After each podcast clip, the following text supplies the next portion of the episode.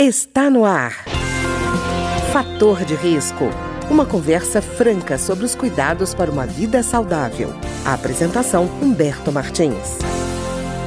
Olá, no programa de hoje nós vamos conversar sobre a gravidez tardia e a nossa convidada é a doutora Lorraine Rabelo, que é ginecologista e especialista em reprodução humana. Doutora Lorraine, tudo bem? Tudo bem, Humberto. Olá aos ouvintes. É sempre um, um prazer participar com vocês.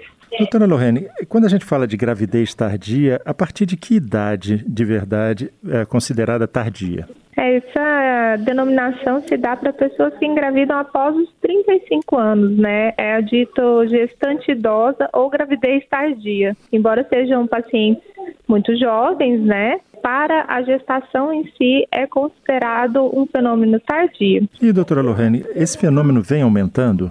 Sim, é um fenômeno populacional mundial em que as pessoas têm postergado cada vez mais o desejo né, de engravidar e ter filhos por motivos pessoais, profissionais, os mais diversos justificativos. Pois é, doutora Lorena, eu estava vendo um dado que me chamou a atenção, que em 1980 a gravidez tardia correspondia a 1% do total de gestações, né? E que em 2013 esse número já era de 6%, quer dizer, seis vezes maior. Então, com certeza, está crescendo, né? É, cada vez mais as pessoas querem realizar mais coisas antes de partir para o projeto familiar. Então, não tem sido a primeira prioridade né, no projeto de vida das pessoas. Pois é, doutora Lorene, é, a senhora falou da questão, da, é, por exemplo, da carreira profissional, mas além disso, existem outros fatores que tornam a gravidez mais tardia como um projeto para as mulheres? Eu recebo muitas pacientes que nunca pensaram em engravidar previamente, não tinham realmente o desejo da maternidade e após, né, conquistar objetivos profissionais, pessoais, sentem falta e desenvolvem essa vontade mais tardiamente nos procuram. E além de outros motivos pessoais, de às vezes não terem casado no momento que pensavam, né, queriam um pouco antes. Então, enfim, várias questões que envolvem, né, um projeto pessoal da pessoa que, uhum. enfim, não se, não se consolidaram antes e deixaram o projeto para mais tarde. Pois é, e doutora Lorraine, a senhora acha que o aumento da expectativa de vida também contribuiu para essa imagem de que pode ser mais tarde o sonho da maternidade? É, o aumento da expectativa de vida, as pessoas casam novamente, né? E uhum. tem outros projetos com o novo cônjuge. Então, tem vários fenômenos populacionais acontecendo. E em consonância vem também a possibilidade de, com o avanço né, da, das técnicas reprodutivas, as pessoas que sabem que tem essa possibilidade da maternidade tardia contam com isso e postergam o, o plano de ter filhos. E, doutora Lorene, Existem riscos eh, nessa gravidez tardia que são diferentes em relação à gravidez nas demais idades? Com certeza. Por isso que é uma questão que deve ser discutida, pois para mim a palavra-chave para essa questão é planejamento. Porque a primeira questão começa na quantidade e qualidade dos óvulos, que diminui de forma importante após os 35 anos. Então, se a pessoa não tem projeto ou não é, está indecisa, é indicado o congelamento de óvulos para que esse projeto se realize um dia e de uma forma mais segura. Porque com a qualidade dos óvulos diminuindo com a idade, é mais difícil a obtenção de uma gestação, né, com óvulos com menor qualidade e, consequentemente, mais riscos, riscos de perda gestacional, de aborto, né? Risco de aborto, de síndromes. Uhum. A hipertensão e diabetes também, Mas... o risco é aumentado? Sim, aí vem os riscos gestacionais, que uhum. são riscos de hipertensão, diabetes, de outras doenças, né? Porque a gestação é, impõe riscos, é, um aumento de sobrecarga metabólica para a mulher e uma mulher com mais idade está menos apta a suportar essa sobrecarga do que mulheres com idades mais jovens, né? Metabolicamente ela está menos apta. E doutora Lorraine, é, parto prematuro, aumenta o risco de parto prematuro? É, aumenta o risco de, de parto prematuro, de restrição de crescimento intrauterino também. Uhum. Descolamento de placenta também? Não. Não? Descolamento ah, de placenta não está relacionado, não. não tem essa relação. Tá. Eu estou impressionado porque eu vi aqui um dado é, queria até confirmar com a senhora, de que a chance de uma mulher, por exemplo, com 25 anos engravidar num ciclo menstrual é de 25%, né? Seria de 25%. Sim. E que a, a mulher de 40 anos, por exemplo, essa possibilidade cai para 8%. É isso mesmo? Exatamente.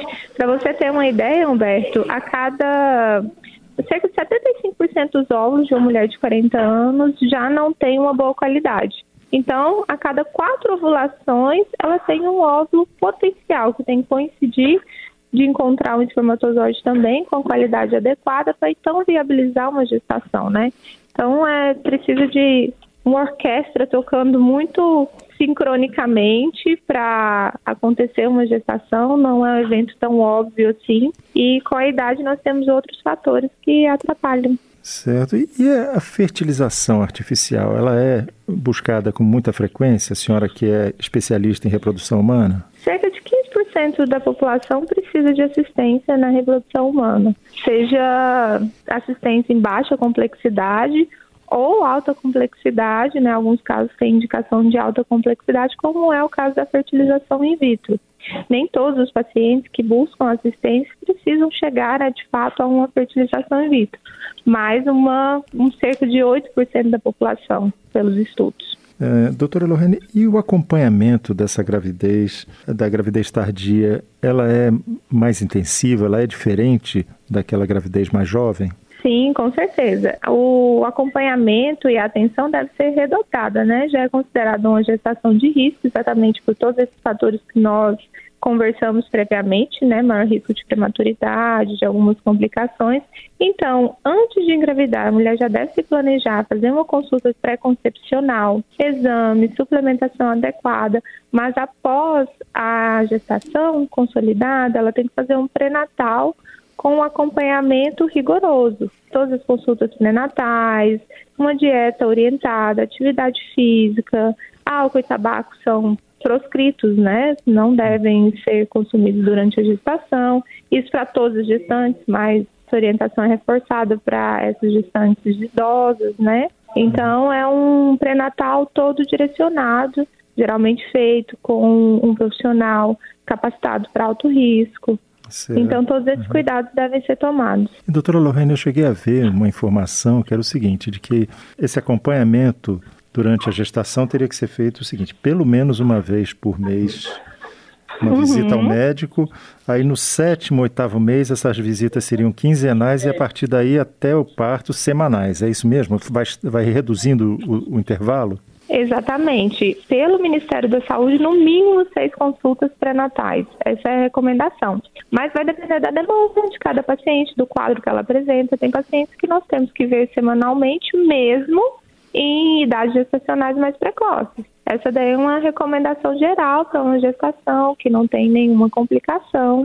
É, mas tem alguns casos que precisam de um acompanhamento mais intensivo. E, doutora Lorraine, é, esse envelhecimento do próprio corpo pode ter implicações, por exemplo, na, na necessidade de haver um reforço, por exemplo, vitamina B, vitamina D, alguns é, complementos, até ácido fólico também, em especial para essa gravidez tardia?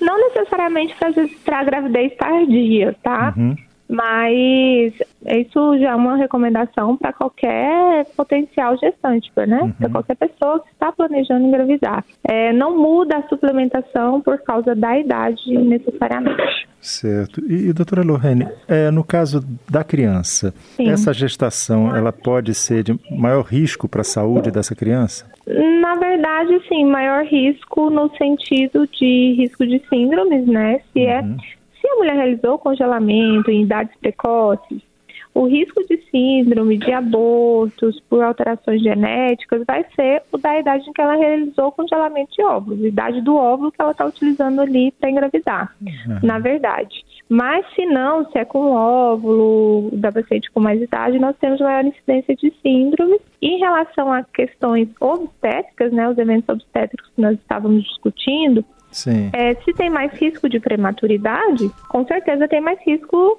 riscos para a criança, porque uma criança que nasce prematura, ela tem algumas questões de desenvolvimento neurológico, retinopatia, algumas complicações de desenvolvimento, potenciais complicações né, de desenvolvimento neuropsicomotor.